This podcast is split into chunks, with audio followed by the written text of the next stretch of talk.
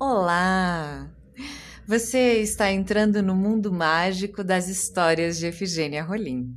Eu, Ciliane Vendrúsculo, atriz e contadora de histórias, sou idealizadora do podcast Histórias da Rainha Efigênia. Que minha voz possa conduzir sua imaginação a esse mundo multicolorido e cheio de imagens fantásticas. Que tal mais uma história? Então, abra os ouvidos e o coração e aproveite as histórias da Rainha Efigênia, a rainha do papel de bala.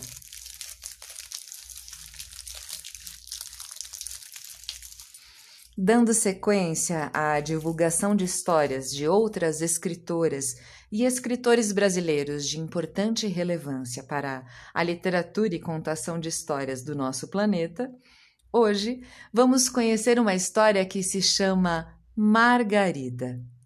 Texto e ilustração de André Neves. Margarida era jovem e mimosa seu olhar manso sempre cintilava para o horizonte quando imaginava que lá, a perder de vista, o mundo poderia lhe reservar grandes surpresas. Todos diziam que o destino das vacas era ter muitos, muitos filhos. Com os anos, elas eram levadas para descansar num asilo ou contratadas para trabalhar numa grande fábrica de bolsas, sapatos e tapetes. Mas Margarida preferia acreditar que, por gratidão, todas ganhavam dos patrões uma bela viagem de balão. Assim lhe contou sua mãe quando partiu para conhecer o mundo.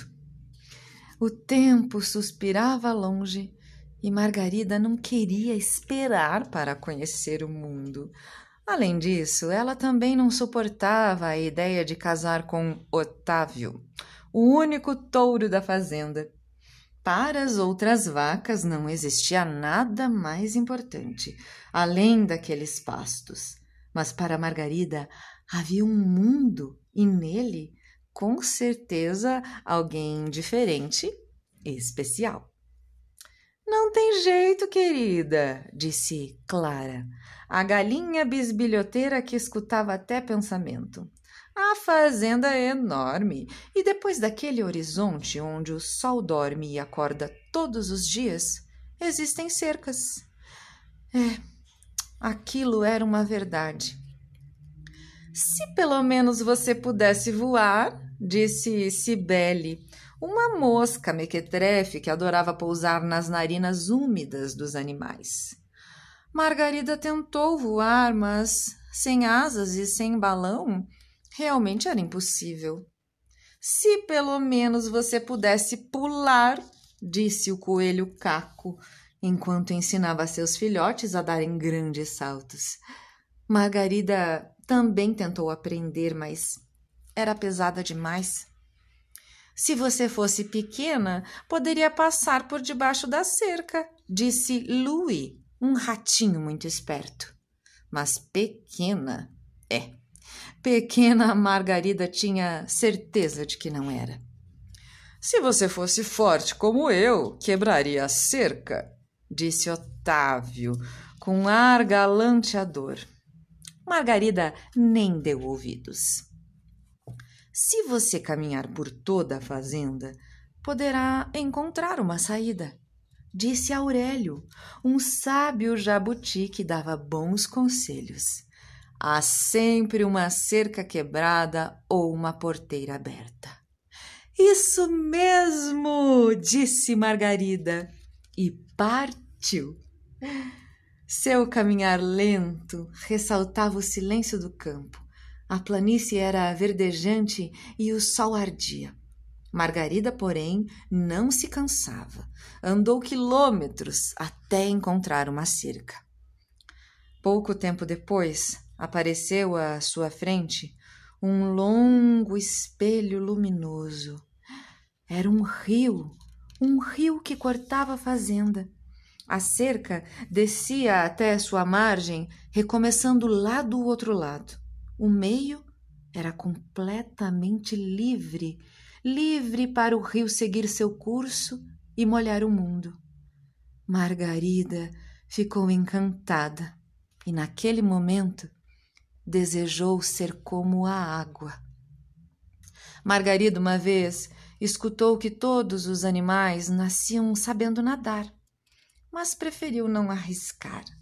Então, sentou numa pedra que caía sobre a margem do rio e ficou imaginando imaginando uma forma de escapar. Bem sabia ela que lá fora a vida ninguém segura, mas do lado de cá nada podia fazer. E antes que uma tristeza transbordasse de seus olhos, o rio revelou algo surpreendente. Lá do fundo surgiu Alfredo. Ah, Alfredo, um grande e elegante peixe-boi que passava por ali. Nem é preciso dizer que foi amor à primeira vista. Eles se olharam e suspiraram, e não demorou muito para Margarida decidir. Alfredo, quero ficar com você para sempre. Eu também, Margarida. Mas sou sou um boi encantado e das águas não posso sair. Por que você não vem comigo? perguntou ele. Assim podemos conhecer o mundo por essas águas que abraçam o mar. Ah, aquela era uma decisão importante.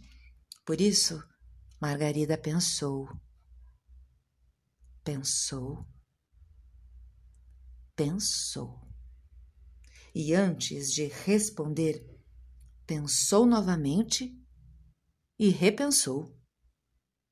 E quando o sol enfraqueceu, deixando rosado todo o céu, Margarida já sabia que Alfredo seria para sempre seu verdadeiro e grande amor. Então, ela encheu o coração de confiança, fechou os olhos, prendeu a respiração e mergulhou. Hoje, eles nadam o mundo pelos sete mares.